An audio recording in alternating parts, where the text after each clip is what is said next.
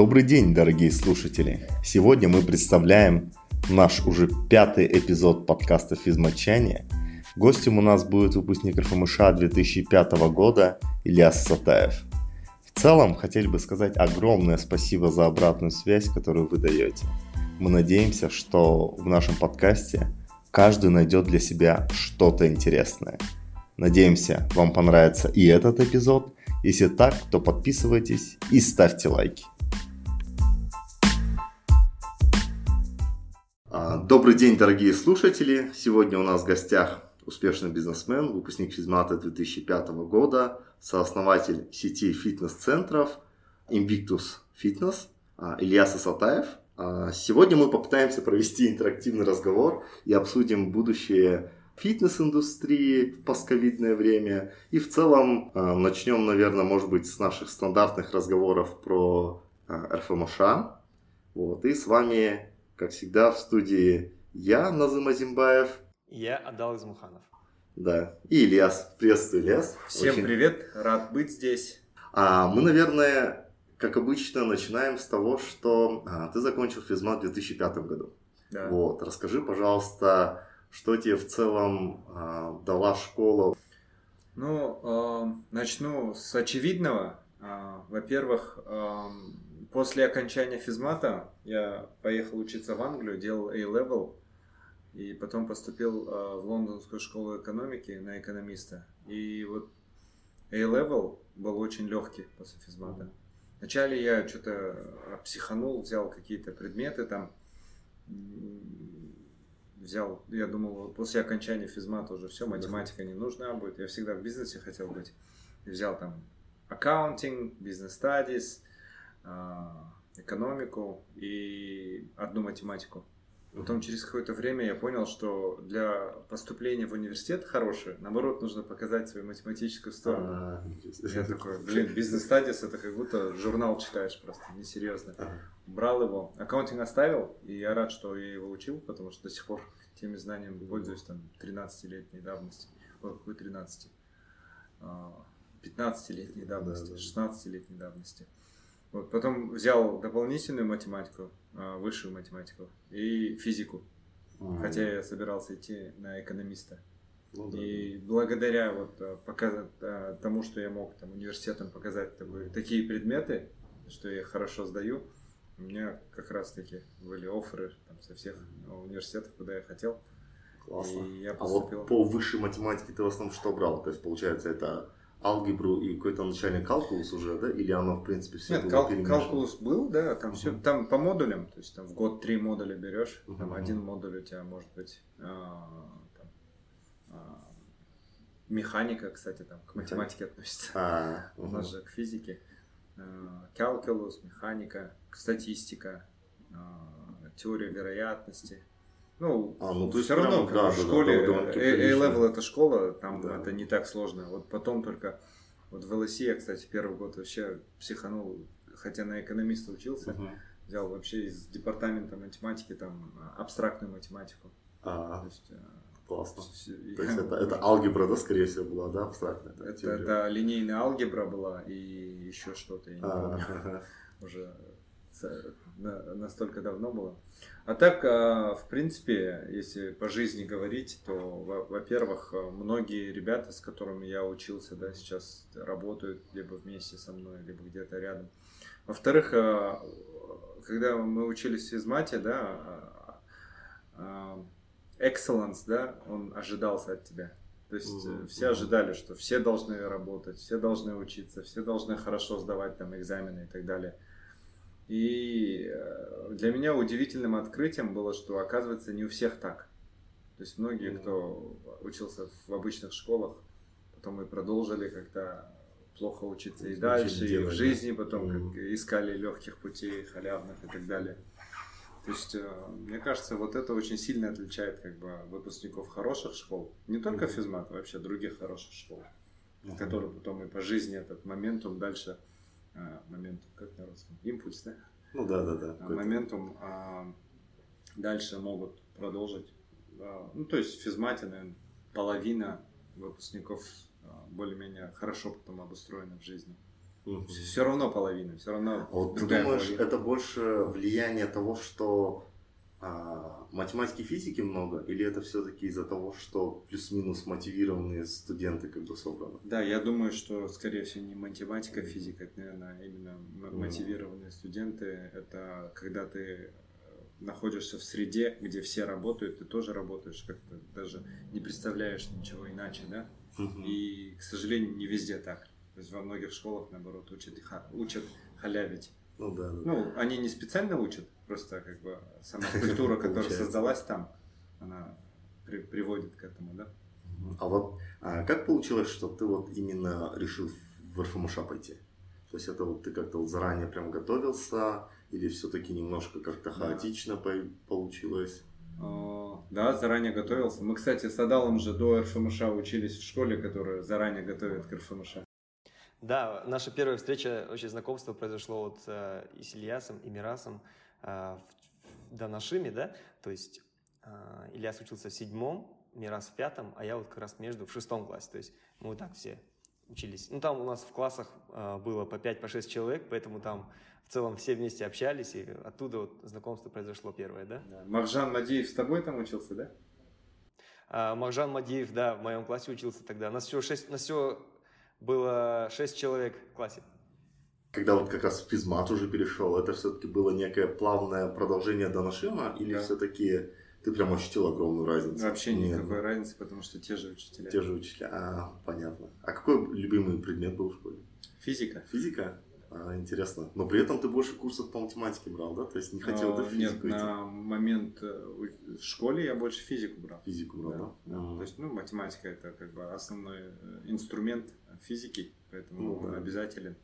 А кто физику преподавал? Сабр Чахпаевич. Да, да классно. Шикарный такой учитель был. Ну, мой любимый учитель.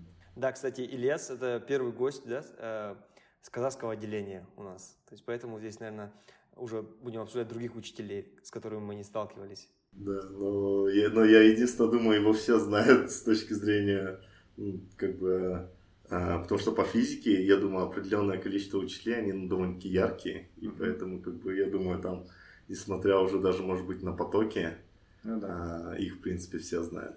Да. да. Вот. А, а потом, вот, условно говоря, а, заканчиваешь физмат, uh-huh.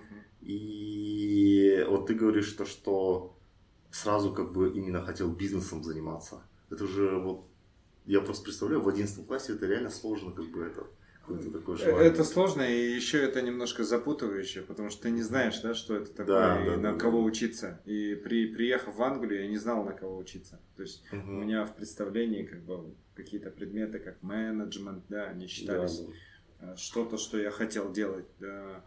Это я потом в Англии уже узнал, взяв там бизнес-стадис, экономикс, mm оказывается, то, что экономика э, как наука и как э, математическая наука считается более престижным да, направлением. То есть ну, да, да. ты там можешь взять несколько курсов по финансам и уже пойти работать в инвестбанк, условно говоря. А, и я влюбился в экономику тогда mm-hmm. на A-level и решил э, продолжать это. То есть до этого я шел, как бы думал, все, с математикой закончено, буду теперь менеджмент изучать. А менеджмент, он э, наоборот, э, это же все-таки прикладная вещь, она не считается элитным базовым образованием менеджмент. То есть люди, которые должны задавать себе вопросы, которые в менеджменте, это намного позже должно происходить, когда у тебя уже там есть багаж, опыт работы, там, 5 ну, да. лет, 6 лет, и ты можешь на MBA пойти, потому что ты знаешь, на какие вопросы ищешь угу. ответы. А человеку, который только что закончил школу, идти изучать менеджмент, он, я думаю, что не совсем это применимо а вот в плане того, что при этом ты в школе говоришь, что тебе физика нравилась, да, ну как-то ты вот решил, что я как бы по научной сфере не хочу дальше идти, да, то есть больше хочу такого прикладного, да, чего-то. Ну, да, но с другой стороны, именно если взять экономику, не, ну, на, понятно, на, да, наряду да, да, с да, физикой, она, принципе, это один из да. Нобелевских премий, да, получает по экономике. Ну, да, да, да. Большинство математиков как раз по экономике получают да, да, да. Нобелевскую премию, а не по физике. Ну да, да, да. Вот.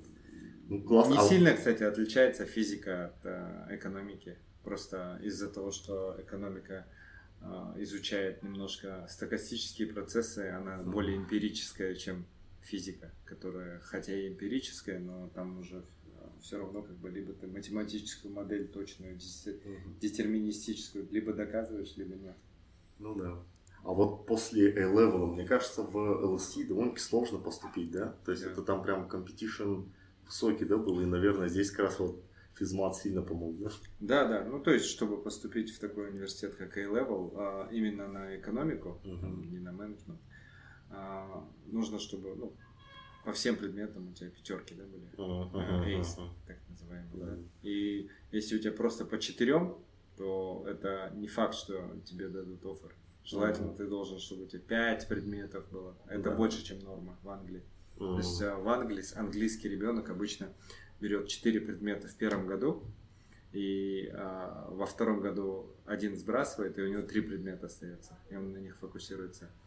А после физмата настолько легко было на A-левеле, что uh-huh. я не только не сбросил, а наоборот еще, еще один был. предмет взял uh-huh. на, на втором году, и его за один год-два, ну, два года за один год заканчиваешь. Ну да, да, да. Ну, в целом мне очень понравилось, как физика, допустим, преподается в Англии. Ну, A-level это же старший класс да, школы. Да, да. Она э, по-другому преподается, не как у нас. Э, очень много экспериментов. И э, они пытаются показать школьникам, как все э, как бы дерайвится или вытаскивается ну, из да, первых да. принципов, да. То есть они пытаются сказать, представьте мир, в котором люди не знали, что такое тепло, да? Угу. Откуда вообще а, появилось слово теплоемкость, да? да Они представляли, что есть какая-то корпускула, которая является передатчиком угу. тепла, и она передается с тела в тело, да? Окей. Как бы вы могли доказать, э, что тепло не является корпускулой, да? И, э, ну, как бы показывали эксперимент, угу. что если ты там что-то трешь, там а корпускулы же не могут э, возникать из ниоткуда. Ну, да, и да, в этом да, теле, да. и во втором да. теле. И, и значит, э, тепло это не, не какие-то э, материи, да, угу. не какие-то вещи, которые передаются. И нет никакой теплоемкости, а это вибрация, да, атомов. Ну, да, да, да. И, ну, это один такой пример, который я помню. А угу. так, в целом, они любой принцип пытались именно пытаться э, экспериментально детям угу. показать, как люди приходили к этому. То есть это как философия почти. А вот почему думаешь, вот в физмате, например, не так преподают? Потому что у нас вот все-таки... У нас же именно... преподают по нашей программе. Да, да, да, вот такая заточка именно на то, что... Она очень математическая, она очень э, теоретическая, у нас теоретическая база сильная. Экспериментальная у нас не, не сильно преподают. Mm-hmm. И а, Конечно, как бы в Олимпиадах есть там экспериментальная часть, но да. это именно тогда ты встречаешься с ней, да.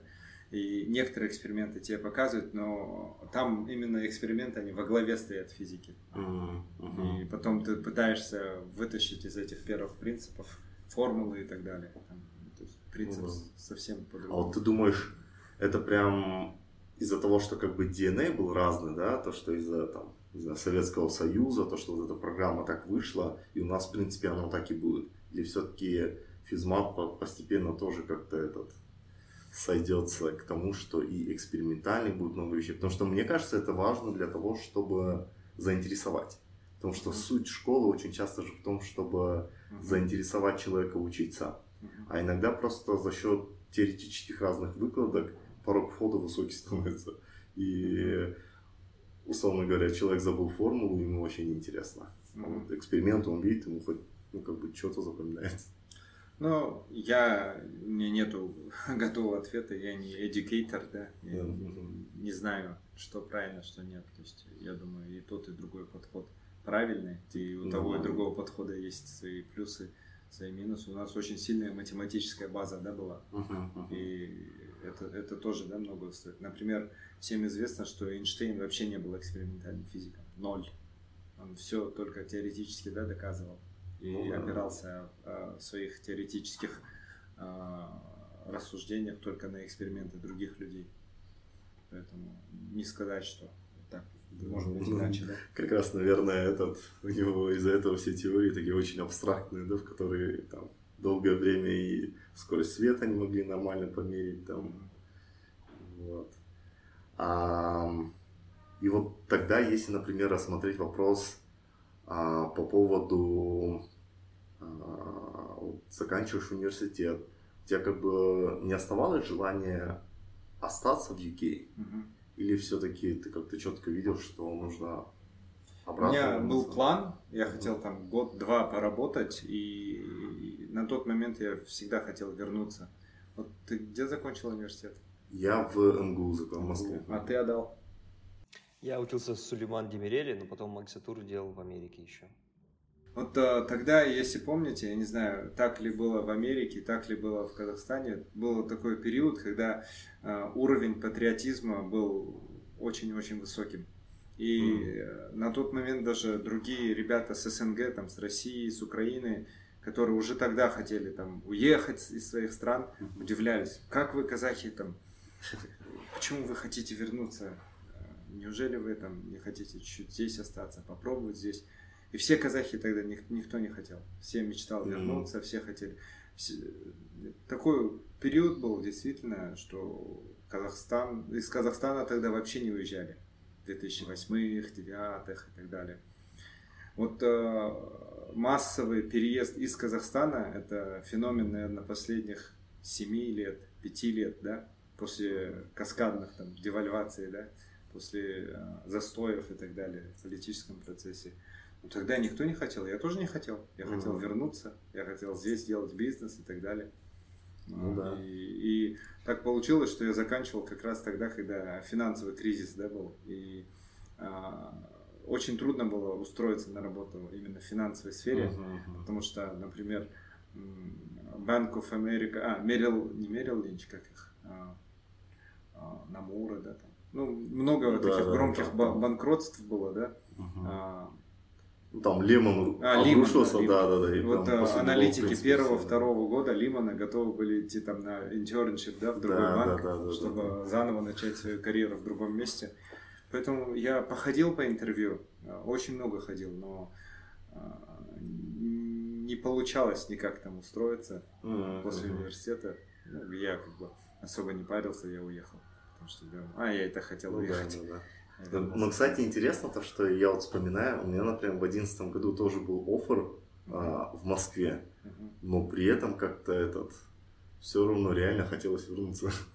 То есть ты возвращаешься, и сейчас я прям смотрю то, что у нас даже люди, кто очень часто, ну, как бы, а, например, здесь, да, там, Назарбаев университет заканчивает, то есть у них прям очень четкая дорога, сразу как бы хотят уехать. Да, сейчас, прям- сейчас другое время. Сейчас все хотят уехать. Сейчас у всех э, на, на уме, да. Да. Либо уехать, либо другой случай, когда ты работаешь программистом на американскую компанию, получаешь Да. американскую зарплату и работаешь в Казахстане, да? Ну, живешь в Казахстане, Мгм. да? А вот ты думаешь, это условия ухудшились, да, или как? Или вот почему? Или это глобальный тренд того, что в целом IT стекается? Я, я, я думаю, условия сильно ухудшились. М, А, они- Ну да, они ухудшились. То есть я помню, я только когда начинал бизнес в 2012 году, я уже там с первых прибылей мог поехать э, в Дубай отдыхать, в Наурыз. Э, в Наурыз там очень дорого, да, и Ага. готов, и я в долларах мог платить. И сколько бы ни работал, я каждым годом все беднее и беднее становился за рубежом. Все беднее, Мгм. беднее, все беднее. И потом уже где-то в 2018 году я только догнал там свой уровень э, богатства за рубежом, который у меня был там в 2013 году. М, И, ну, как бы с тех пор все нормально, конечно, но представляете, да, или человек, который решил Ну да, начать да, да. бизнес в 2011 году или в Мгм. 2012 году, а сейчас, сидя а, в 2021 году, вы бы ему какой совет дали? Не начинай бизнес в Наверное, да, да, да. Ну, просто да, это, мне кажется, действительно сложно, и как раз, мне кажется, вот то, что ты, наверное, так как именно в бизнесе был, то мог прочувствовать а, то, насколько условия ухудшаются, улучшаются, и потенциально какие работники приходят, да, там, более прокачанные, менее прокачанные. И вот этот вот момент, он как, то есть все равно не возникало никогда желания там сказать, окей, в Казахстане не получается, буду делать где-нибудь в другом месте. Или как? Но у меня во-первых, в Казахстане получилось. Во-вторых, э, вот первый бизнес, который был связан с продуктовыми супермаркетами, mm-hmm. он, э, в конце концов, вот мы его недавно, кстати, только продали Магнуму. Ага, поздравляю.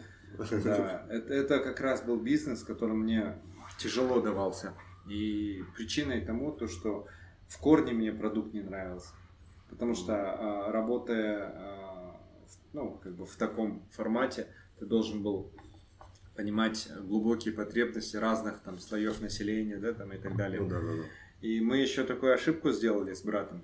Мы с братом тогда работали. Мы дали сети супермаркетов, там чуть ли не Э, свои образы, да, назвали А2, ЕК Райн супермаркета. Да. И так получалось, что, допустим, если там фудмастер, причем срок нормальный, да, там, прислал нам испорченное молоко, и человек его купил, то мы оказывались виноваты. Человек начинал там тебя отмечать в Инстаграме, да, это вот заря Инстаграма, а, и все вот считали круто, что ты можешь там отметиться, Метить, вот, да, отметиться да, да, да, да, и так далее. И такого спама уже все больше и больше становилось. Для меня это уже как кибербуллинг был. Mm-hmm. Так плохо было от этих вещей, и я уже не хотел с этим ничего иметь общего. Вообще очень сложный бизнес, начиная там от воровства. Да, а вот я вот просто как-то пытаюсь представить а, после там, физмата, после классного университета, обычно всегда хочется чем-то таким вот хай-тек заняться, что, не, я не знаю, может быть так условно говорю, почему именно от магазина, то есть вот это вот как, как вот именно... Мне в принципе хотелось хоть чем-то заниматься, чем-то, да. То есть я э, после того, как там работал в PwC, в консалтинге, в одном фонде поработал, в нефтяной компании поработал. Я, я когда уходил, я... А, вот последнее место до того, как я ушел, был этот а, фонд, который инвестировал в полезные ископаемые, mining. Mm-hmm. И уже после того, как я ушел, у меня было несколько путешествий в Монголию, mm-hmm. и там как раз майнинг бум был в 2012 mm-hmm. году. А, там любая компания пустышка могла там выйти на IPO либо в Канаде, либо в Австралии, там поднять 50-60 миллионов mm-hmm. долларов и mm-hmm. начинать искать. И я, я тоже думал, да, что вот у меня какой-то есть экспертиза в майнинге, пойду этим заниматься. Но потом я не мог ни за что зацепиться, и мне нужна была какая-то причина переехать там в Улан-Батор, да. Mm-hmm. Я думал, окей, а, посмотрел Улан-Батор, вижу, что там очень неразвиты кофейни. То есть в Алмате вот этот mm-hmm. бум к тому моменту уже завершился, наверное. Да. Тем не менее, до сих пор люди открывают кофейни. Это какой год 2012. 2012. Я подумал, вот этот бум должен начаться в Улан-Баторе. Потому что там была одна кофейня, она страшная была она набита была иностранцами. Там мест сесть а, ну, да. Я думаю, окей, займусь этим. Поехал в Москву, познакомился с э, основателем сети э, кофемания, да, Кофемания, да, ну кофемания большая, да. И он мне там, показывал и так далее. Я, я готов был переехать в Улан-Батор, там, mm-hmm. открыть. Потом, хорошо, что я этого не сделал, если честно. Почему? Что, ну, потому что, если честно, в жизни э, счастье, да, тоже многого стоит. Угу. И Улан-Батор не тот город, где можно быть счастливым. А, то есть он мрачный, да, какой-то? Он, да, он, да, во-первых, там вечные пробки, во-вторых, он действительно мрачный. Там угу. зим, зимой это самая холодная столица, да. А, да. Вот и потом э, все-таки решил не уезжать. Я вот тот период был, когда я искал, чем заниматься. Потом я пытался связаться с английской компанией, Рейс называется, и Fashion Retail пойти. Uh-huh. И там тоже чуть-чуть буксовал и так далее. Потом решил заняться чем-то, лишь бы начать, uh-huh, uh-huh. чем-то, что только от меня зависит, что можно здесь сделать. И вот мы решили заняться продуктовым э, uh-huh. супермаркетами у дома. Тогда в Астане эта ниша была пустая. Uh-huh. Почему Астана? Потому что а, в Алмате было очень трудно найти помещение. Uh-huh. А в Астане из-за строительного бума этих помещений было больше. И вот мы начали. И несмотря на то, что это очень-очень сложный бизнес, мы единственные из наших пир-групп, кто выжил до 2021 года. Потому а, что остальные все обанкротились. Остались только вот эти республиканские сети, как Magnum и Small да. обанкротился. Там Экомаркет был, Октябрь, Грин, там 5 минут, то есть 5-6 сетей обанкротилось. А это вот в основном из-за чего? То, что как-то сложно операционку выстроить или все-таки крупные игроки, они потом вытесняют с А, рынка? Тут э, конкуренция идет вообще с двух сторон. Э, Один, э, одна сторона это крупные игроки, даже с трех сторон, я скажу. Э, Одна сторона это крупные игроки, у которых есть возможность закупать гораздо дешевле. Ну, в случае Ну с. Магнумом э, они тогда э, вышли же с дистрибьюшена. У них компания называлась Prima Distribution. Это Мгм. номер один дистрибьютор. То есть они Мгм. сами являлись там Поставщиками. поставщиками крупнейших позиций товаров да, в Казахстан. А, э, С ними как бы не то, что сложно, они были и были, и мы были. То есть у нас немножко разный формат. То есть мы предполагали, что человек там раз в две недели к ним ходит, но раз в два дня к нам ходит докупаться. Да? Ну да, да. У них Мгм. чек там 30 тысяч, а у нас чек там 2 тысячи, да, и так Мгм. далее. И мы могли сосуществовать. А, Второй источник конкуренции – это а, бесконечное количество магазинов у дома, обычных, традиционных магазинов, Мгм. Береке и так Ну далее. да, то есть одна семья какая-то. Да. Мгм. И, казалось бы, один магазин обанкротился, на его место обязательно придет второй. Он банкротится, на его место обязательно приходит третий, да? И это никогда не заканчивается. Потому что вот люди, которые владеют этими бизнесами, у них э, рассуждения совсем другие. Они не, не пытаются идти в бизнес, где меньше конкуренции. Они говорят, ну, У них не получилось, а мы не, сможем. не совсем. Они говорят, ну, типа, у нас будут свои клиенты, у них свои, типа, М. ничего страшного. Мгм. И в результате эти люди работают, если честно, больше, чем кто-либо. Потому что многие из них живут в магазине, Мгм. ночуют в магазине, родственников своих составляют, да? И зарабатывают примерно столько, сколько можно на обычной там зарплате там, зар- да. зарабатывать. 200 тысяч в месяц зарабатывать. Ну и- или не зарабатывают эти 200 тысяч в месяц и банкротятся. Вот. а Почему я говорю, что конкуренция от них, да? Вот э, как пример, у нас одна точка была, мы его Достар называли в Астане. А, В радиусе 500 метров было 50 магазинов. И их количество никогда не снижалось.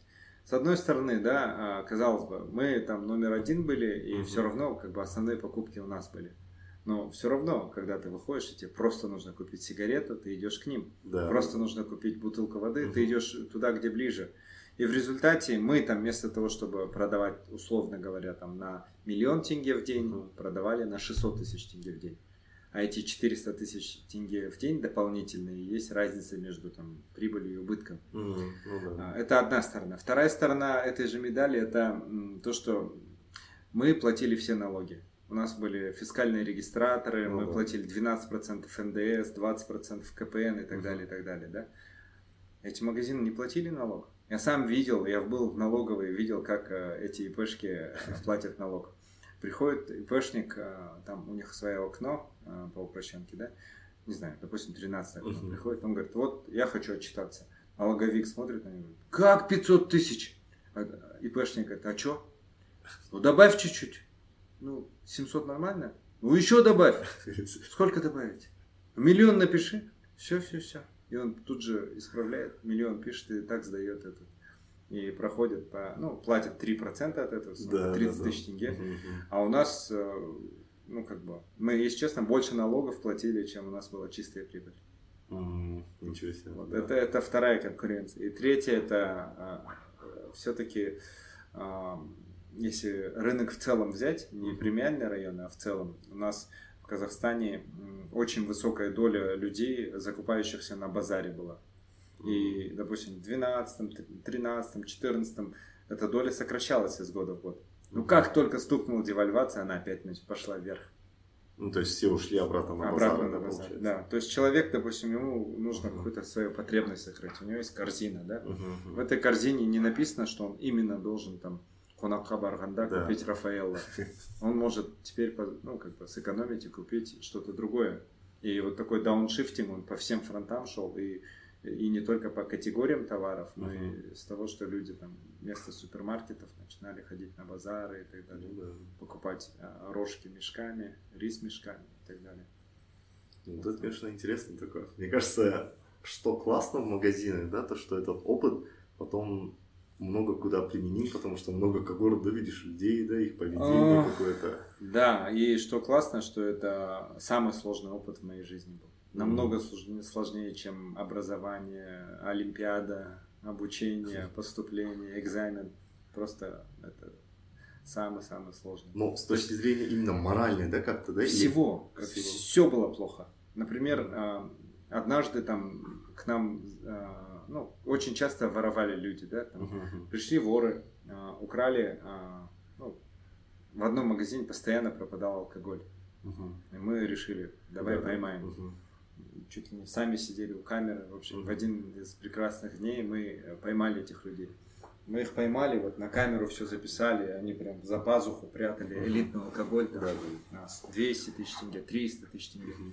Мы их поймали, привели к себе в офис, а, потом а, с видеорегистратора на флешку скачали видео, сфотографировали их, посадили в машину, отвезли в полицию, сдали их в полицию.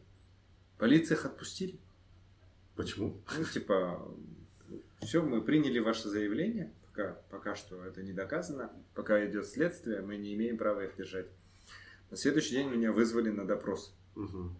Я приехал и рассказываю, как вы их могли отпустить, я вам физически их привел, вот видео дал, да, да. Потом я показываю, вот сфотографировал, следователь такой, а, о, типа, это уже другой Мгм. человек, не тот, который вчера был. Да.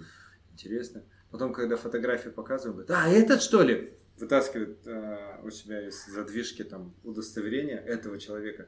Вот этот что ли? Я говорю, да, блин, это же тот наркоман, я его давно ищу, то все. Говорю, да я его вчера к вам привез. Елки-палки, блин, такой сидит. А, И все, ты, ты не можешь ничего сделать ворам, ты не можешь их наказать. Ты В не можешь... смысле, и они, получается, приходят, еще раз воруют и как бы и Конечно. все, да. Абсолютно. И мы, мы поняли, что это, это тщетно. Это одна. Другая сторона это когда твои сотрудники воруют. Мгм. И Мгм. из-за того, что как бы, ну, такова реальность, да, для того, чтобы выживать в этих тяжелых экономических условиях, ты вынужден ставить достаточно низкие зарплаты. Мгм. На них Мгм. очень трудно выжить. И Да, да. чем больше было девальвации, тем больше увеличилось воровство. Потому что зарплаты не могли расти вместе с, а, вместе с долларом, да. И поэтому я такие ужасные картины видел, я больше не хочу их видеть. Например, у нас было очень много сотрудников, которые из а, южных регионов в основном приезжают на работу. Из там Ареса и так далее а, из, им не из крупных городов, а вот именно с области. И из-за того, что им негде жить, а, они а, у КСКшников многих жилых домов договаривались, арендовали подвалы домов. А, В этих подвалах они обустраивали свои временные жилища около тепловых узлов, чтобы какое-то тепло было. Да.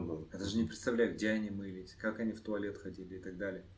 И вот они а, воровали, да, воровали, и мы врывались в эти временные места, видели полные пакеты там товаров, которые они отправляли а, своим родственникам Домой, на юга, да. И с- одной стороны, ты понимаешь, да, что ворование, воровать это ну, Ну, плохо, да? плохо, да, и с другой стороны, ты понимаешь, что, что эти люди не могут выжить на ту зарплату, которую Мгм. предлагает рынок. И это не то, что мы предлагали, это в целом рынок платит такую Ну да, зарплату, потому мгм. что иначе рынку тоже не выжить, не будет. Ну, то маржинальность. Да. И, в общем, увидев все вот эти аспекты, по всей, я, я понял, что я больше не хочу в ритейле Мгм. работать. И Ильяс, а вот э, давай с грустной ноты отойдем, наверное, да? ты- Смотри, у тебя было много проектов, да, различных. Магазин, э, фитнес-центры. Даже, насколько я знаю, у тебя даже разработка программного обеспечения такое, да, было? Система электронного документа оборота. Так. А, Но вот я вот смотрю в соцсетях и вижу, что ты как-то более с теплотой отзываешься, о, как бы относишься к фитнес-центрам, да, к Инвиктусу. А, То есть, смотри, для тебя это инвестиционный проект, с которого ты получаешь там, а, ну, какую-то там доходность, да? Либо это уже как бы, как до этого ты говорил о, о там аспекте счастья, это вот что-то из этого рода или больше как проект? Мгм. А, ну да, как бы действительно э, история немножко грустная получилась, потому что мы э, затронули именно эту тему, да. Я оттуда ушел э, с операционного управления супермаркета в 2015 году и начал развивать другой бизнес, который у меня была идея. То есть к тому моменту я уже намного более зрелый был, мне уже 27 лет было, да, uh-huh. уже 4-5 лет в бизнесе был свободным. И э, к выбору, наверное, рынка я более осознанно да, подошел. И, э, и сразу все начало получаться с первых mm-hmm. дней. Там первая точка, там первую неделю стала прибыльной. Мы все э, расходы начали закрывать. Да? Mm-hmm. Перв, потом мы в течение первого же года нашли дополнительного инвестора, кто выкупил нашу долю, там, половину моей доли. И вместе мы вложились там во вторую точку. Рынок сам по себе почему-то начинал нас э, к нам позитивно смотреть. И такая крупная компания, как BI Group, именно к нам обратилась, чтобы в Астане там огромный фитнес-центр да, э, начинать yeah. строить. Да, и в результате, вот за сколько мы существуем, в 2016 году, 5 лет, за 5 лет у нас сейчас 12 фитнес-центров, некоторые из них огромные, и э, у нас э, ну, в этом рынке самая сильная команда. А, и насчет программного обеспечения и документооборота я, я не занимался. Э, это, это я в одном своем подкасте рекламировал продукт Казахтелекома. Но тем не менее у меня есть и IT-команда. И мы занимаемся сейчас разработкой именно нового направления фитнеса экспериментального, которое называется Heroes Journey. У нас работает, ну сейчас я даже покажу тебе наш офис, там 12 программистов, и мы делаем казахстанский такой продукт, которого нигде нет в мире. И мне это нравится, я путешествую по миру, по всем там континентам, странам, смотрю лучшие примеры. Я уже понимаю, что как бы лучше ничего нет, дальше нужно уже самим придумывать. И мы уже перешли на этот этап, что мы а, не боимся сами придумывать новые продукты в этой сфере. И, и, и будем этим заниматься. На самом деле не так все плохо. Э, даже в такой стране, как Казахстан, есть такой продукт, как Каспи Банк. Да, да, да. Который, э, ну, как бы, не секрет, лучший в мире, да, финтех-продукт. А финтех это самый горячий рынок, да? Ну, если считать настоящие рынки, ну, да, не, да. не криптовалюта, а настоящие, угу. там, где бы есть польза людям, да? А да. не только работорговля, наркотики. Вот. И, и, ну, как бы история таких компаний, как Каспи, она реально вдохновляет. И вот в фитнесе мы хотим быть как Каспи. Mm-hmm. То есть в будущем мы видим свою роль, то, что а, цифровые продукты будут занимать все больше и большую роль.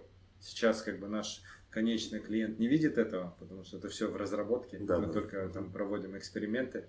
Вот здесь, кстати, мое образование экономиста очень помогло, потому что, да, работая в фитнесе, на самом деле я занимаюсь только наблюдением за поведением рациональных агентов, ну, вернее, иррациональных, это людей, mm-hmm. и оптимизирую для них там разные условия, чтобы они лучше занимались фитнесом. А и вот это, это очень экономическая проблема. То, что сразу все хорошо стало получаться, это как бы по времени угадали, да, или как вот, ну, по ощущениям, почему именно получилось прям попасть в точку? А, ну, комбинация нескольких факторов. Во-первых, опыт уже. Uh-huh. Во-вторых, а, когда я был в супермаркетах, я был только в супермаркетах. Yeah. И почему я решил уйти, кстати? Uh-huh. В один Новый год мы отдыхали опять в Англии, в Лондоне. И я взял в руки журнал The Economist. Uh-huh. До этого я там каждую неделю его читал, вообще не пропускал выпуска. Uh-huh. А пока я работал в супермаркетах, я уже там 3-4 года не читал а. ничего извне. И вначале мне очень тяжело было читать после mm такого перерыва. И я прям каждую статью заставлял себя читать. Но через какое-то время, а, в общем, я заставил себя дочитать и обнаружил себя, то, что оказывается мир уже другой. Пока mm я занимался а, супермаркетом, появился искусственный интеллект. Да. Пока я там э, такая цифровая революция произошла, я понял, что я так, ощущение было, как будто вдохнул свежий воздух. Mm. Вот из-за этого ощущения я ушел из операционного управления бизнеса супермаркетами и начал искать что-то другое. Mm. А вообще не страшно было, ну, в плане того, что обычно это же как ребенок, ты в него вкладываешься, вкладываешься, да, а потом сказать то, что все, я полностью меняю там сферу Просто, видишь, дошло до того, что я уже ни, ничего нового не мог дать, uh-huh. а занимался просто операционным траблшутингом, да. Uh-huh. Там, мне звонил там с Достар, ой, с Достар, там, с ЖК Сармат, там, с квартиры номер 17 женщина и говорила, что тут вибрация идет от ваших холодильников. Если я ночью тебе буду звонить и будить тебя, тебе хорошо будет, то все. Я вот такими проблемами занимался, которые не только меня не развивали, они меня угнетали прям. Вот, а фитнес после этого был как глоток свежего воздуха и сразу начал И контингент, да, другой, да, наверное, в фитнесе, да? А, Или вот вы же открывались как? Вы открывались именно с таких вот мы более в таком среднем бюджетных, сегменте. да? То есть, Нет, мы не в бюджетном, мы в среднем сегменте открылись. Uh-huh. То есть это между бюджетным и премиальным. Сейчас мы во всех сегментах. Uh-huh. У нас есть и премиальные продукты, и бюджетные По- продукты. Потому что я был в вашем, а, вот, по-моему, самом большом в Астане, который да. где возле Самрука. Да. И там прям классно внутри, то есть он прям какой-то хай-тек, что ли, там прям залы, которые все показывают. Да, такой зал, который, если ты в Манхэттен перенес бы, он и там был бы лучшим залом. Mm-hmm. То есть, э, видишь, э, в, в этом и прикол. То есть в этой индустрии я смог себя применить, mm-hmm. и продуктивность намного выше. А вот, например, а, как бы на рынке же много было уже таких устоявшихся брендов, как World Class, да, например, да. Да, то есть они как-то вот не успевали именно обновляться, да, или как, как вообще с ними конкурировать? Потому что вот там, я как понял, вы уже в люксовый такой сегмент ушли. Ну, а, World Class это как бы такой традиционный пример такого хорошего фитнес-клуба, да. Угу. Но сейчас я с уверенностью могу заявить, что мы можем конкурировать с World Class легко. Потому что World классу, чтобы быть таким World классом, какой он здесь есть, да. ему нужно было инвестировать 30 миллионов долларов. Mm-hmm. Мы можем открыть зал, который будет ощущаться так же, а в некоторых аспектах лучше для клиента, за 3 миллиона долларов. А в чем фишка? Ну, то есть, как бы, вот, ну, типа, материалы разные, или вот сам, как бы, подход, да, то, что там можно где-то экономно быть, ну, экономным быть, а где-то можно этот Воз... Да, воз... возможно, это так, да. А, я, я не могу сказать, что именно. Просто когда мы на проект смотрим, мы смотрим на то, чтобы он окупался там за 4 года, да. Uh-huh. И когда ты строишь свое здание, а, вряд ли такая окупаемость будет, да? Ну да, да, да. А, ну, логично. А вот насколько он с точки зрения именно вот текущего подхода можно, ну, не только в Казахстане точки открывать? А, с точки зрения только текущего подхода, а, вне Казахстана выходить смысла нету. Нет, да? Угу. А если мы сможем воплотить другие идеи, которые у нас есть, угу.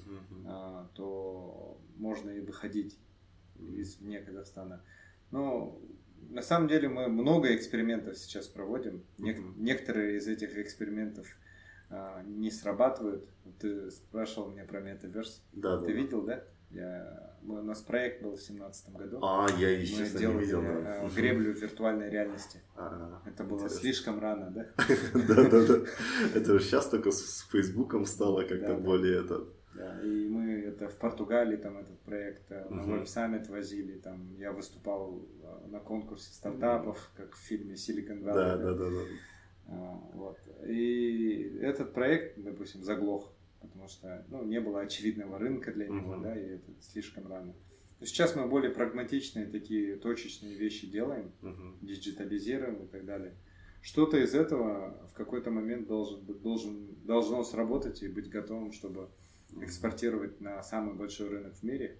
Это uh-huh. американский ну, наверное, и самый такой конкурентный, да, потому что там вот фитнес, там прям Это, все мне кажется, это заблуждение, туда. потому что американский рынок самый конкурентный. С точки uh-huh. зрения там дохода на душу населения, конкуренции, качества продукта, uh-huh.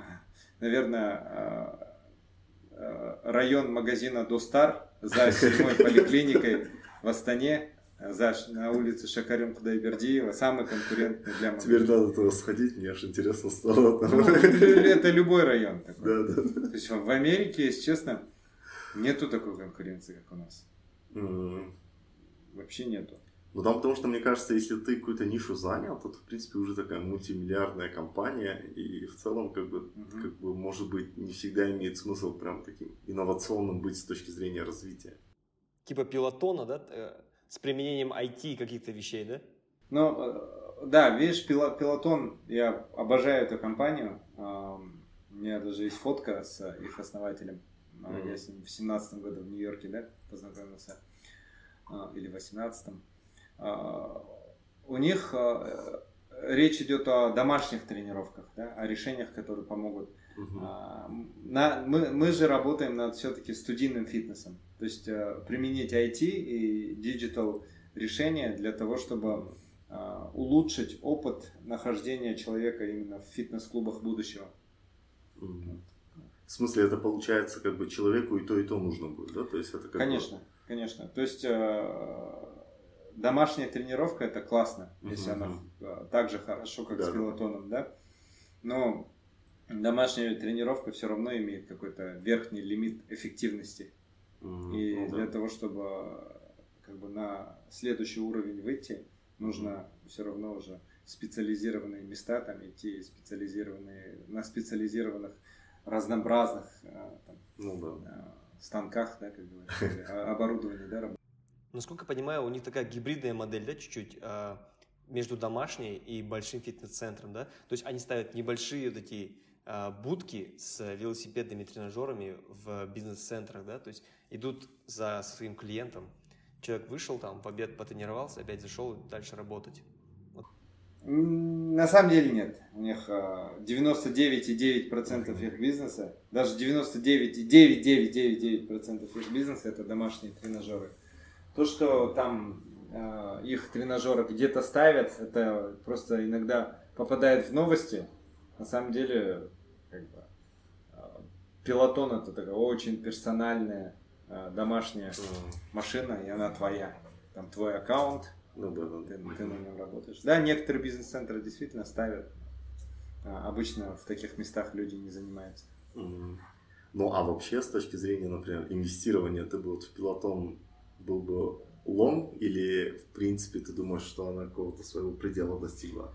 Ну, Пилотон на IPO вышла по 24 доллара, Мгм. упал до 20, потом во время ковида выросла до 180, Да, да, да. потом упал до 100, сейчас упал до 42. Ну, И, прям наконец, время такое, что по 42 очень комфортно ее покупать. да. 180 почти невозможно было. Почему по 42 можно покупать? Во-первых, а, по 42 у нее, по-моему, рыночная капитализация что-то типа 13,5 миллиарда долларов Мгм. При выручке уже, которая приближается к 5 миллиардам. То есть э, компания до, э, до ковида росла на 100% в год. Во время ковида там на 150% росла. Да. Сейчас идет некое замедление постковидное, но там и продуктовое замедление идет. У них эм, в какой-то момент запретили их беговую дорожку из-за безопасности. Мгм, Пришлось ее передизайнить. Вот сейчас ее возвращают на рынок опять. А, Я думаю, что как бы после того, как вот этот э, вспли- э, ну, нормализация Да. произойдет, она вернется к какому-то своей оптимальной траектории. Потому что все равно всего 2,2 миллиона человек пользуются пилотоном. Потенциальный рынок в мире, который мо- мог бы пользоваться пилотоном, он ну, не менее 100 миллионов да, Но человек. стран, по-моему, немного где они, в принципе, представлены, да? Потому что, ну, не знаю. Стран в- очень мало. Стран, Да. а, они представлены в США, в Канаде, в Англии. Мгм. Потом добавили Германию, и в этом году только Австралия. Ну да, да, По идее, что- они могут добавить, э, во-первых, все англоговорящие страны. Мгм. это э, Юго-Восточная Азия, Индонезия, Малайзия, Сингапур. Мгм. и Индия, более Ну да, миллиарда да, да. населения, да. Потом могут уже локально идти в какие-то в- европейские рынки, да, Мгм. и так далее. Но даже э, в своих рынках, где они существуют, они могут новые вертикали развивать. Например, не всем нравится вел- велотренажер. Они могут, ну, они уже создали там беговую, да, Да, дорожку. Не всем нравится велотренажер или беговая дорожка. Вот в феврале у них выйдет новый продукт, который под телевизор трекер ставится, и это силовые, да, там, те гантели специально присылают. Мгм. Да и да, даже это не всем нравится. Они работают над, а, ну, по слухам, да, над грибной, там, грибным тренажером. К вам не обращались. Похоже, да, получается, что-то? И э, как бы вертикали, в которые они могут идти, э, много. То есть у, у них в чем преимущество? Они э, как Netflix, они специалисты в контенте. Многие думают, что они производители оборудования. На самом деле для них это просто необходимость. Если они могли бы аутсорснуть эту часть бизнеса, они бы аутсорснули. Настоящий их бизнес это производство контента и садить людей на subscription. И Apple же не зря пошел в этот рынок. Ну да, да, да. Apple, Они, они все-таки Apple- вот конкуренты, да, вот я как понимаю. Конечно, так Apple просто скопировал, и видишь, Apple не стал вообще остальную часть бизнеса Да, копировать, они вот только а только контент создают, и все. Ну, именно в этом э, вопросе Пилотон это как Apple. Ведь Apple же пытается Да, свой hardware да, и свой, да, свой software сделать, и свой app, да? И Пилотон тоже делает свой hardware, свой контент, Да. свои студии, свой мерч. Очень, очень сильный бренд. У Пилотона такая же история, как у айфона там 15 лет назад, да? Вот Мгм. первые айфоны, когда начали люди пользоваться, все, кто начали пользоваться, говорили, вау, это changer. Да, да, да. А все, кто не пользовался, говорили, типа, чё Зачем это, это нужно? зачем, Да, да, то, да. все.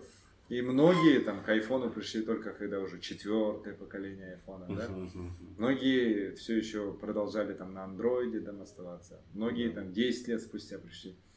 Позже похожий феномен с машинами Тесла, да, была? Мгм. Все, кто не пробовал Теслу, говорят, ой, зачем, то всё». А все, кто пробовали Теслу, ну не Теслу в Казахстане, а вот я настоящую Да, да. Connected Теслу с FSD в Америке, да, который там со всеми э, функциями, да, которые должны быть с вот этой сетью чарджеров. Все говорят, changer. Ну да. все да. меняется, все по-другому. А все, кто не пробовал, говорят, да нет, сейчас там GM выпустит Chevrolet Bolt, конец твоей Тесле и так далее. И вот с пилотоном то же самое. Все, кто его не, по- не пробовал, пишут, да как, это же просто велосипед с айпадом. Нафиг надо. типа. А у тебя дома стоит? Пилотон? Да, да, да. Это или, или невозможно. вот то, что принципе они не, нельзя в Штатах купить и как это, да. А, Они, видишь, они доставляют его тебе сначала по запчастям, потом тебе приходит сборщик и собирает.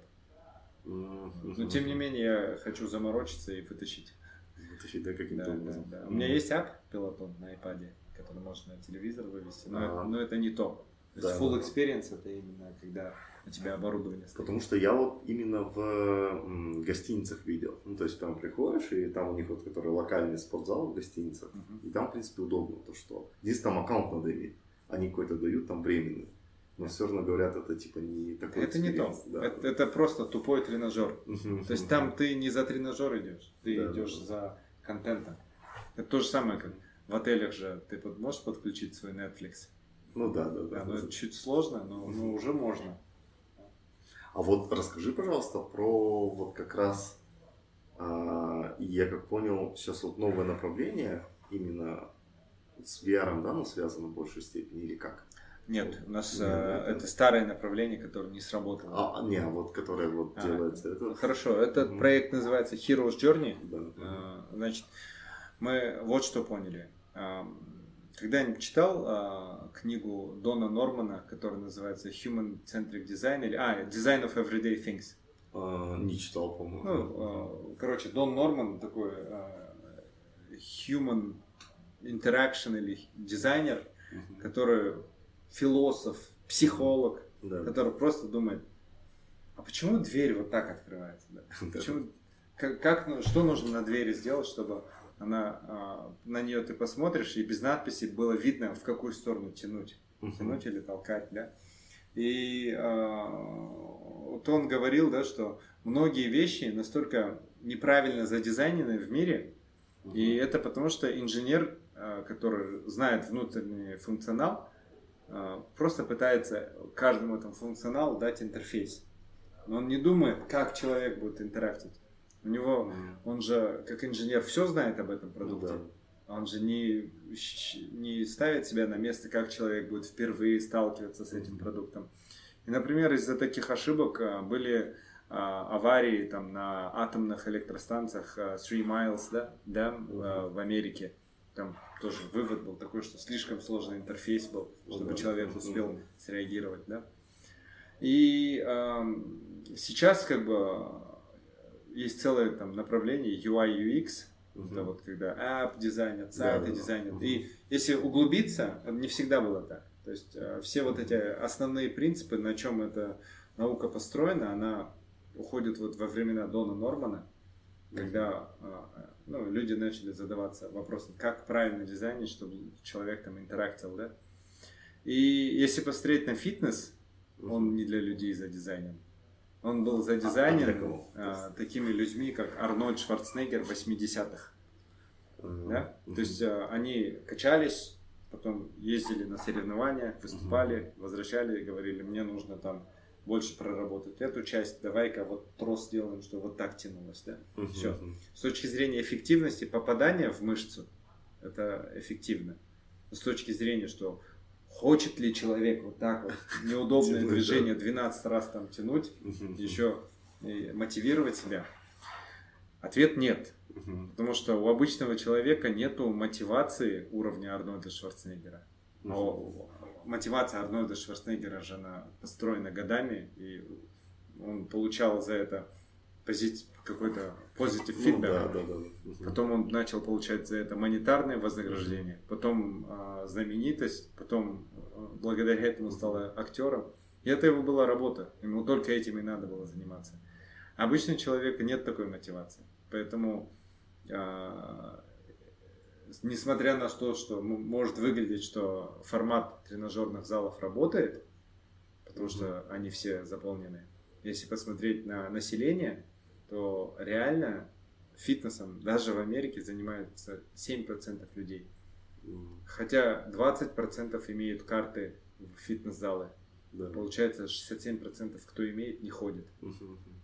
А в вопросах, если посмотреть, то 70% хотели бы заниматься. Но это, условно говоря, UI неправильно, да, сломанный чуть или как? Да, То есть- потому что э, весь фитнес был э, разраб- эффективный фитнес Мгм. был разработан под роботов, у которых абсолютная мотивация выступать на соревнованиях, выигрывать и так далее. Ну да, да, да. Да. По- Поэтому начал возникать параллельно другой фитнес, более веселый, групповой Мгм. фитнес, аэробика, там еще что-то, еще что-то. Но у этого направления проблема в неэффективности. Они в рекламе будут использовать там накачанные тела, да, там Да, да. супер 8 кубиков. Но на самом деле эти 8 кубиков и накачанные тела были сделаны в тренажерном Да, зале. Да, да. А Они, они с этой бабочкой, да, или там с зумбой и так далее. В фитнесе даже прикол есть, вот э, как бы без обид, но не мой прикол, и он реально есть. Э, Типа человек ходит на зумбу э, три года, и три года спустя он чуть хуже выглядит, потому что постарел на три года. А эффекта нету. Не, ну, наверное, есть какой-то эмоциональный, да? Эмоционально, да. Но это мы можем оправдывать себе, да, что есть эмоциональный. Некоторые, наверное, на фитнес приходят не за качанным телом, а приходят ради эмоций. И можно подумать, что в этом есть доля правды. Но я провел просто опрос. Среди 500 человек я сам его провел Да. в Астане. Мгм. И спросил, что ты хочешь от фитнеса? Какие у тебя цели? Мгм. Без исключения. 100% людей хотят ходить в фитнес, чтобы стать привлекательнее. Мгм. Они это по-разному говорили. Кто-то говорил, я хочу вот здесь вот чуть больше, вот здесь чуть меньше, вот здесь чуть больше, Мгм. здесь чуть меньше.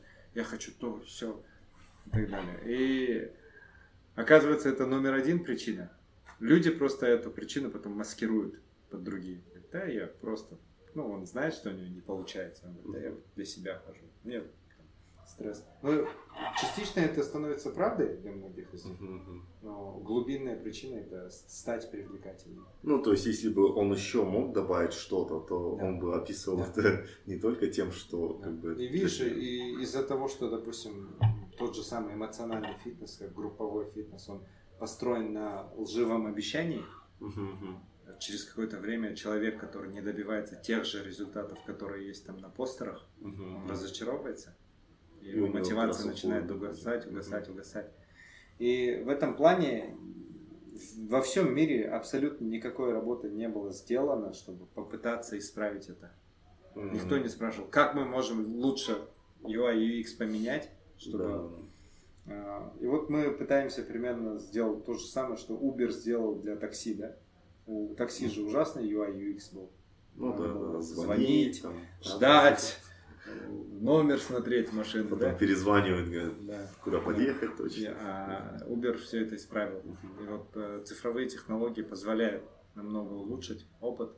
А вот с точки зрения понимания, это как выглядит? Если это не VR, это получается а, просто что-то ну, Во-первых, это студии, uh в которых каждый тренажер подключен а, к, ну, к планшету. У каждого тренажера мы сделали планшет. Uh-huh. На этом планшете мы разработали специальный интерфейс, uh-huh. который, например, показывает, что там делать. Во-вторых, показывает, сколько тебе отдыхать, когда тебе начинать. Uh-huh. Показывает, какой у тебя вес раньше был, После да. подхода сохрани новый вес. Твоего, твою аватарку показывает. Угу. Потом, после того, как ты там завершаешь, он показывает, куда тебе идти. Это одна часть. Вторая часть, весь зал, а, там а, подсветка. Угу.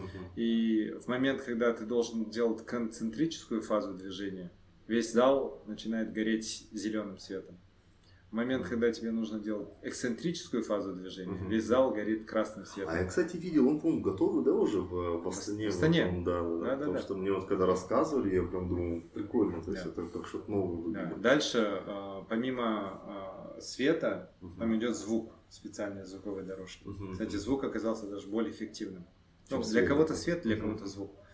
Третий фактор, это там вокруг стоит экраны, там показывает секундомер, ну и тоже видеодорожка показывает, что, как, какую фазу движения делать.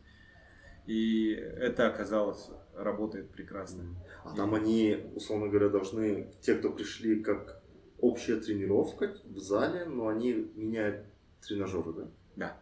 Под музыку. Да, но если, если ты пройдешь эту тренировку, ты поймешь, что это, в принципе, та же тренировка, которую ты мог в тренажерном зале сделать, мог с тренером Будет сделать. более весело. Это не то, что более весело, это раз в 10 легче. Я не могу объяснить, почему. Вот, допустим, ты с трени... даже с тренером хорошую тренировку mm-hmm. проведешь, все равно в голове ты немножко устанешь. И я раньше не знал этого, пока не попробовал. Mm-hmm. А вот э, именно в формате Heroes Journey, когда ты проведешь одну хорошую тренировку, она mm-hmm. даже будет лучше, потому что ты работал лучше, да? Но эмоционально ты настолько не устанешь, что тебе покажется, что ты не дотренировался. А работу ты сделаешь больше. Mm, интересно. И, ну, я не знаю, это, видимо, видишь, наш мозг, видимо, все-таки работает, когда мы mm-hmm. тренируемся в зале. Он думает, что делать, там, как делать, считает внутри. И когда все эти вещи убираешь от да. человека, ему просто нужно там mm-hmm. быть. Э, это оказывается с точки. А, а вот, например, получается, сейчас ты ходишь сам на именно такие тренировки? Или как вы? Я вот иногда даже в Астану летаю сейчас, чтобы сходить туда. В Алмате нету. Сейчас мы ищем mm-hmm. локацию, где мы можем это как отдельный продукт сделать. Mm-hmm. Ну, естественно, там есть приложение. Там огромная часть всего опыта это геймификация, да? Mm-hmm. И мы уже добились Слушай, того, что... Сори, что перебиваю. Вот, вот эта тема насчет э, создания аватара для, э, для э, ну, то есть занятия спортом, она полностью соответствует, получается, вот этой концепции, которую сейчас приняли в Фейсбуке, да, то есть они там создают аватара для общения, то есть в социуме, да, получается. Ну, это та же самая тема, по большому счету. Ну да, можно так сказать. Но э, уже сейчас э, человек, который ходит заниматься в Heroes Journey, в четыре раза регулярнее занимается, чем человек, который купил фитнес-зал абонемент. И у меня есть данные. С разных регионов. Но это вот насколько ты думаешь честная статистика, потому что мне кажется, вот многие те, кто на Heroes Journey ходят, они как бы такие заядлые, наверное, те, кто в джим ходили. Давай я развею этот миф. Наоборот, те, кто записывается в зал, из всего населения их можно назвать заядлыми. А в Heroes Journey приходят новички, зеленые. И они уже аутперформят заядлых. Ага, ничего себе. Потому что я, если честно, вот мне такой обзор делали по залу, это мне запомнилось. Я вот не знаю почему, то есть там, ну, много же сказали, вот здесь вот лучшие тренажеры того-то там. Mm-hmm. Есть вот там, не знаю, бассейн, раздевалка, а вот здесь зал, и начали рассказывать по я такой, ничего себе, вот это прикольно. Как что... И вот, например, некоторые элементы Heroes Journey мы уже подали на американский патент. Mm-hmm. Потому что это, это наше изобретение. А вы его как к ним пришли? Ну, то есть это какой-то был, не знаю. Ну вот от, от задачи. Нужно решить mm-hmm. задачу. Нужно сделать так, чтобы люди регулярно занимались, занимались эффективно с результатом. Mm-hmm. И регулярно. И mm-hmm. могли заниматься. Ну, это интересно, то есть как-то музыку добавить, правильные дорожки подобрать, там, свет. Музыку любой может добавить, то есть э, это не, не, не сам... Но и потом еще правильно, чтобы они проходились, да, по вот этим вот да, там же много программ. То есть это же не одна тренировка. Mm-hmm. Там у нас уже в трех залах 7-8 раз, разных видов да, тренировок. Mm-hmm. Там есть уровни. Ты когда приходишь, ты можешь ходить только на одну тренировку. Mm-hmm. Через неделю у тебя открывается доступ еще на один, на одну тренировку. А, ну это такая геймификация, да, да интересная, да? да? Там 9 уровней, твой аватар растет. Mm-hmm. Потом раз в месяц, раз в полтора месяца ты сдаешь экзамен, ты готовишься к этому экзамену, сдаешь а, его, интересно. получаешь статистику в своем профиле, потом да. пытаешься улучшить эту статистику и так далее. Mm-hmm. Ну, типа, представь да, себе, да. да, вот раньше как Джим работал. Ты, типа, поступал в Гарвард на медика, mm-hmm. и Гарвард тебе говорил, вот библиотека, там 2 миллиона книг, делай, что хочешь. Что хочешь. Да? Принципе, ну, ты... Университет же так не делает. Гипотетически ты сможешь стать самым умным человеком в мире. Да, да. И то же самое фитнес-клубы делают. Они тебе продают годовую карту, говорят, заходи, делай, что хочешь. Потому что я вот, например, лично по себе скажу, что в джиме нереально скучно. Вот сколько, вот, мне вот, не знаю, плавание нравится, потому что как-то, не знаю, медитируешь, что ли, когда плаваешь. А вот в джиме, особенно с тренером, это прям какой-то это.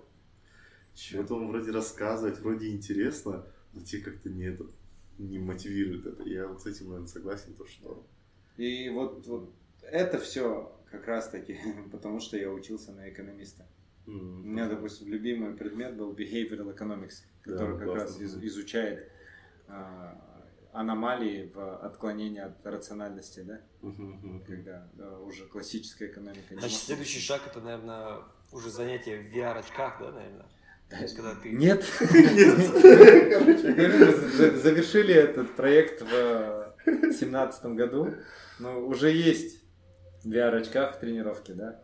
То есть а, у меня влог есть, у меня в профиле а, в Инстаграме, где я про метаверс рассказываю. Мы там как раз делали обзор тренировок в VR-очках, которые сейчас... Но тебе пока не нравится, да? То есть... Не то, что не нравится, это не тот путь, по которому мы пошли, да? То есть это не та проблема, которую мы решаем.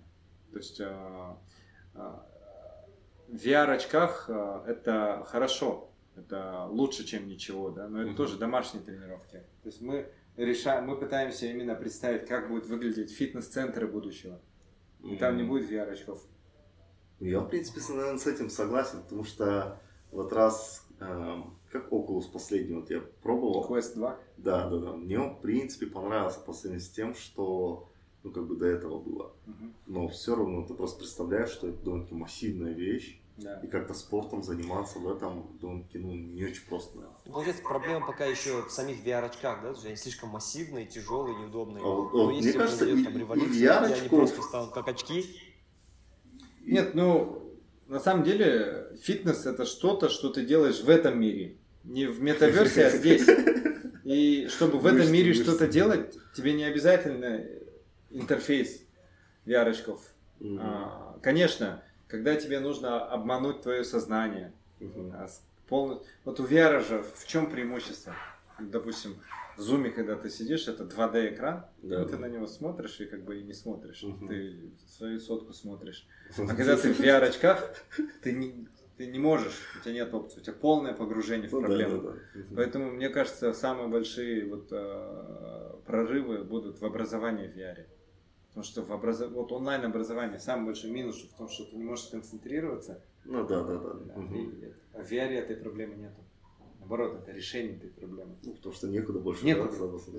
360 градусов ты погружен, да? Угу. Вот я, мне интересно будет увидеть, как в будущем, допустим, историю, да, детям будут преподавать. Ну да, это, да, мне кажется, ты можешь угу. не, ну, не читать да, там, про Римскую да. империю, а пройтись, да, по Риму, посмотреть, как там не знаю, величайшие Все битвы ты можешь посмотреть в VR.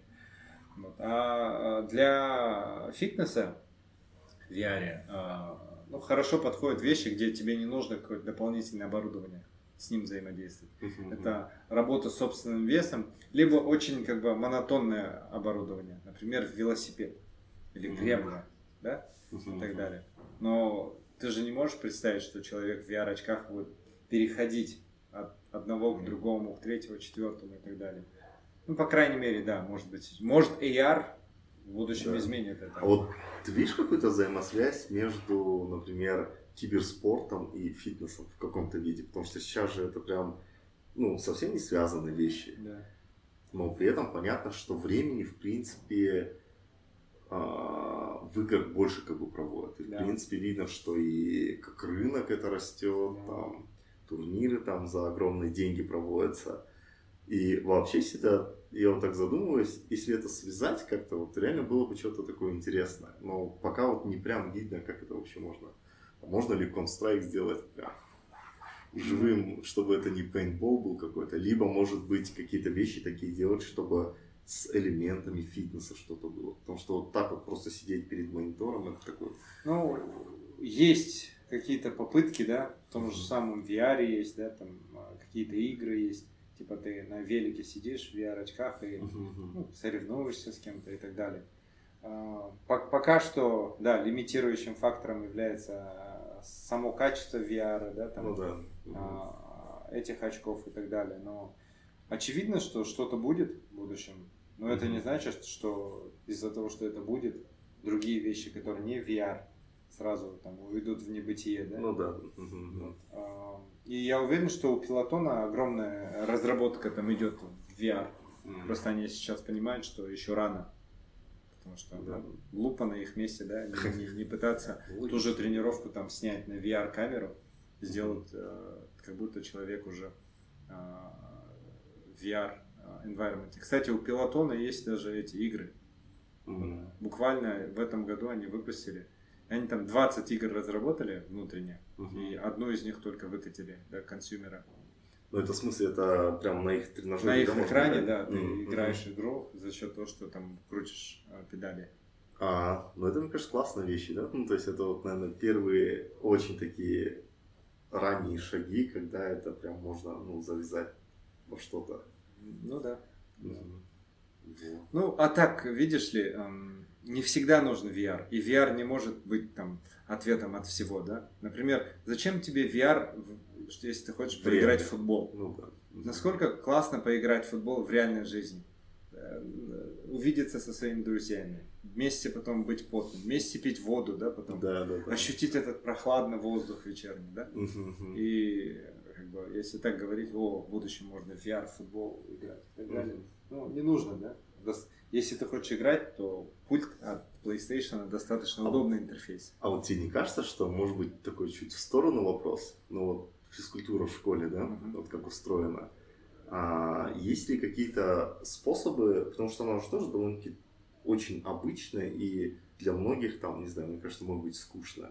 Yeah. Является ли потенциалом там сделать в школе какую-то физкультуру, которая бы очень натурально потом бы человека в зал, например, переносило уже со школьной скамьи? А, ну, не знаю, можно ли, но скажу, что это очень важно. Mm-hmm. В Америке есть э, несколько школ, в котором именно спорт, mm-hmm. спорту уделяется столько же внимания. Это частные элитные школы. Yeah. Столько же внимания, сколько образования. И выяснилось, что люди, которых заставили заниматься спортом, потом академически тоже лучше перформят. Mm, ну, это клево, есть, да. То есть да, это... да, да. Важность спорта для работы мозга, она доказана и uh-huh, трудно переоценить. Ну, по, помимо этого у спорта миллион других да, uh-huh. преимуществ. Поэтому действительно физкультура сейчас сломанный предмет, да? да для многих детей это предмет, с которого ты хочешь прогулять, да? Да, сказать, да. получить какой-то медотвод, да, угу. и так далее. И нужно, да, что-то сделать с физкультурой. Да, так что, может быть, в РФМШ как-то внедрят какие-то новые способы для того, чтобы физу проводить, потому что мне кажется, что этому реально не так много внимания уделяется, как могло бы быть. Да. Вот. Ну да, то есть э, а физкультура же она такая, то есть э, всех детей же можно от, отранжировать от самого лучшего в чем-то до самого не очень, да, допустим, uh-huh. в футболе, да. И сам, само общество так устроено, и мозг так устроен, что ботом 33% не захотят тогда играть в футбол. Ну да, да, да. А что им тогда делать, да? И нужно как бы а, ну, как-то делить, да, на секции какие-то, ну, может быть. Ну, там, потому что, мне кажется, это реально нерешенная задача. Да, да. И то есть там реально такое, да. то есть топ-30, топ-66% хотят этим заниматься, ботом 33 не хотят, но это очень много. Ну да. 33% угу. класса, которые не хотят этим заниматься.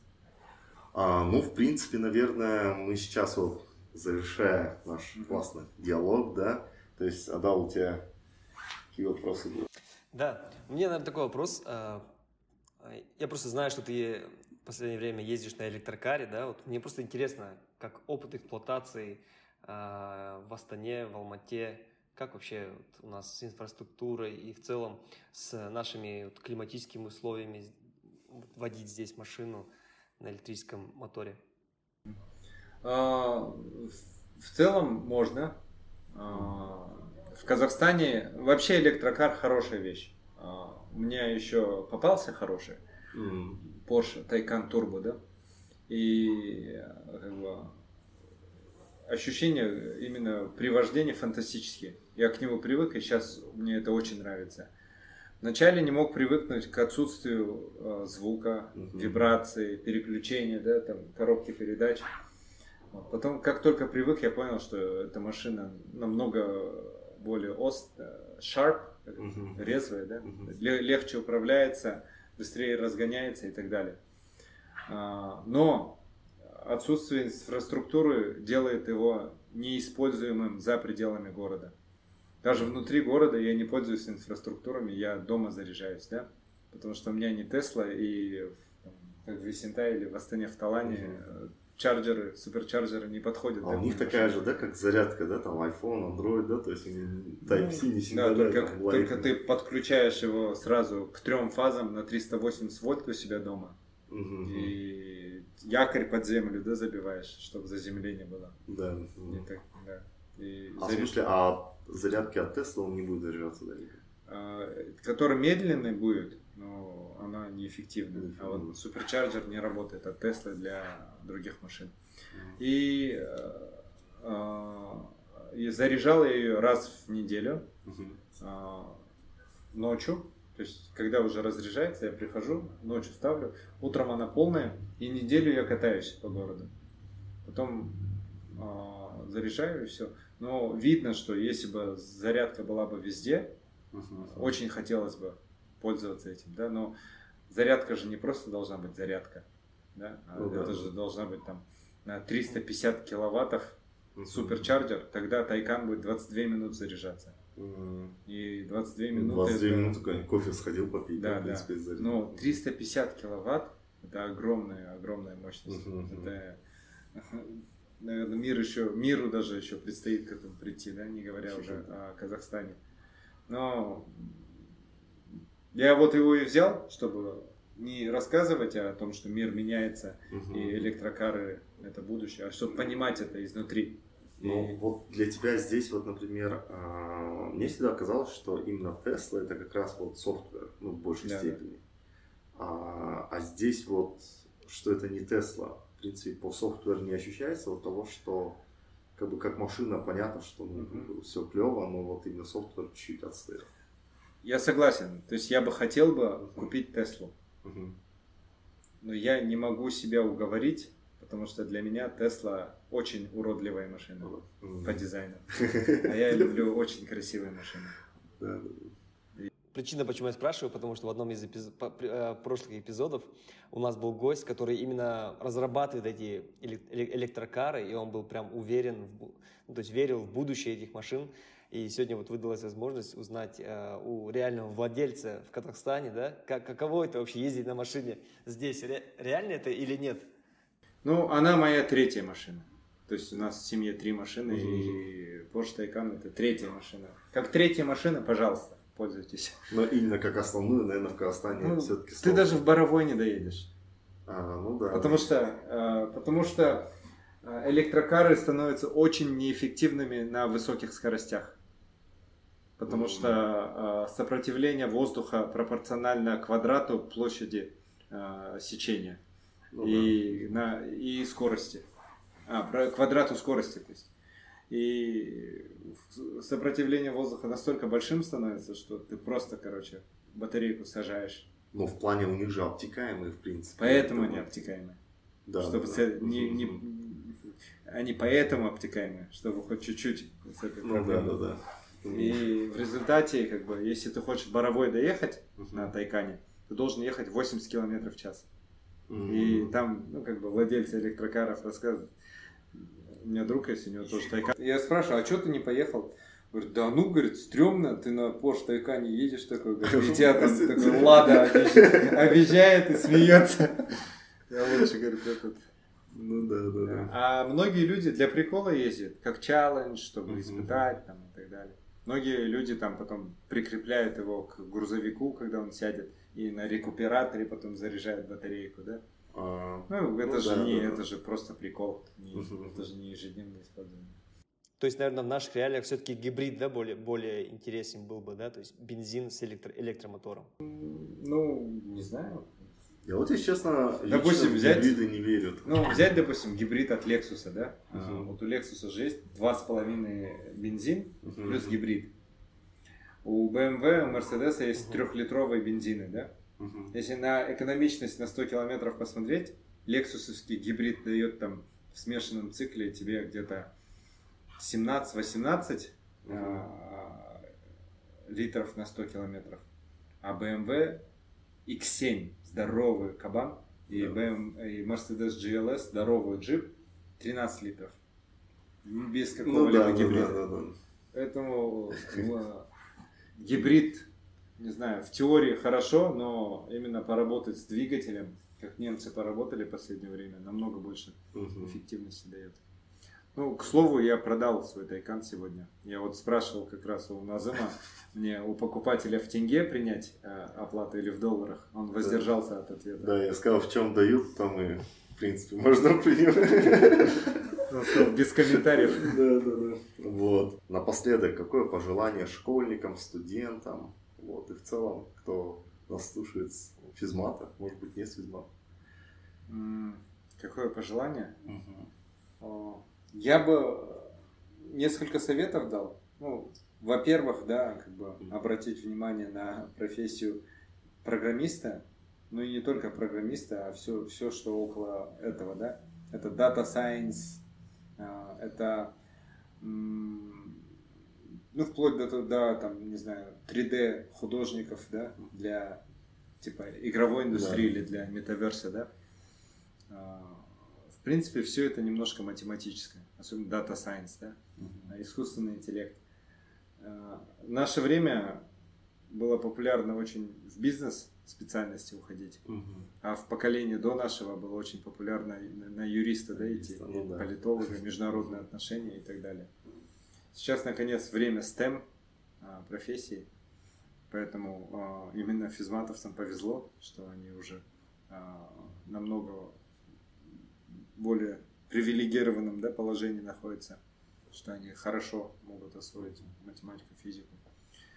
Потом а, очень важное пожелание. А, Многие студенты очень рано начинают думать, Стив Джобс там ушел с работы, а, с университета, там Билл Гейтс Мгм. ушел с университета, Марк Цукерберг ушел с университета. Можно я тоже уйду с университета и начну свой бизнес?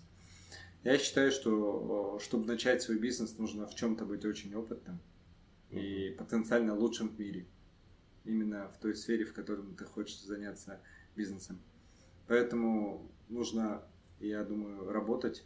И нужно работать в таких местах в начале, где тяжелее всего работать.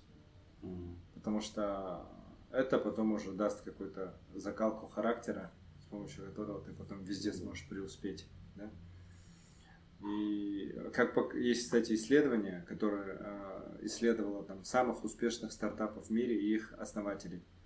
Оказалось, что самые успешные стартапы в мире, ну их там по каким-то критериям отбирали, типа у которого рост там составил тысячи процентов первые там столько лет, средний возраст основателя что-то типа 43 или 48 лет. То есть это Нормально. полностью вопреки э, всем легендам, что самые лучшие стартапы основываются из гаражей. Это наоборот исключение, которое доказывает правило. Поэтому, мне кажется, нужно именно строить долгосрочный план какой-то карьеры хорошей, желательно вот в этих профессиях будущего, да, и тогда все будет хорошо. Все, спасибо. Да, на этой прекрасной ноте э, мы говорим всем пока. Вот, надеемся, вам понравилось. Все, спасибо, до свидания.